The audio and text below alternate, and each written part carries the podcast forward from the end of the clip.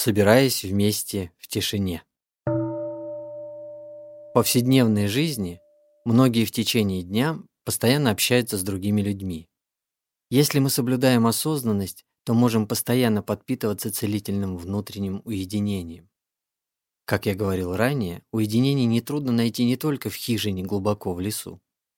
Уединение не подразумевает разрыв всех наших связей с цивилизацией, хотя, конечно, это тоже один из видов духовного уединения. Настоящее уединение порождается решительным сердцем, которое не подвластно ни затягивающему влиянию толпы, ни сожалением о прошлом, ни тревогам о будущем, ни волнением и переживанием в настоящем. Мы не теряем себя, мы не теряем осознанности. Обращаясь к осознанному дыханию, взращивая себя в настоящий момент, мы находим убежище на прекрасном и тихом острове, существующем в каждом из нас. Мы способны наслаждаться общением с другими, не запутываясь в эмоциях и не замыкаясь в собственных представлениях.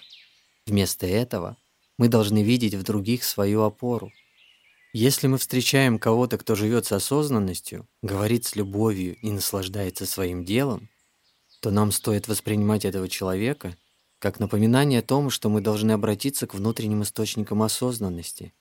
Если мы видим кого-то, кто не постоянен в жизни, то это сигнализирует о том, что в отношениях с данным человеком нам надо проявлять терпение и благоразумие. Возможно, этот человек возьмет из нашего присутствия рядом с ним самое хорошее – и окажется способным вернуться к себе. Когда мы наслаждаемся общением с окружающими и не чувствуем себя потерянными в отношениях с ними, тогда, где бы мы ни были, мы сумеем улыбаться и спокойно дышать, с радостью находясь на острове своего «я». Для каждого человека очень важно наличие круга людей, искренне его поддерживающих. Если у вас есть возможность сесть рядом с другими и позволить коллективной энергии осознанности противостоять нашим страданиям, мы уподобляемся капле воды, которую несет могучая река, и нам становится значительно легче. Самое ценное из того, чем мы можем наделить друг друга, это взаимное присутствие, способствующее рождению коллективной энергии осознанности и мира. Мы можем сидеть ради тех, кто не может сидеть, ходить ради тех, кто не может ходить, сознавать внутри нас неподвижность и мир ради тех, кто лишен неподвижности и мира. Мы должны делать все для того, чтобы сплетенные внутри нас узлы ослабли и распались.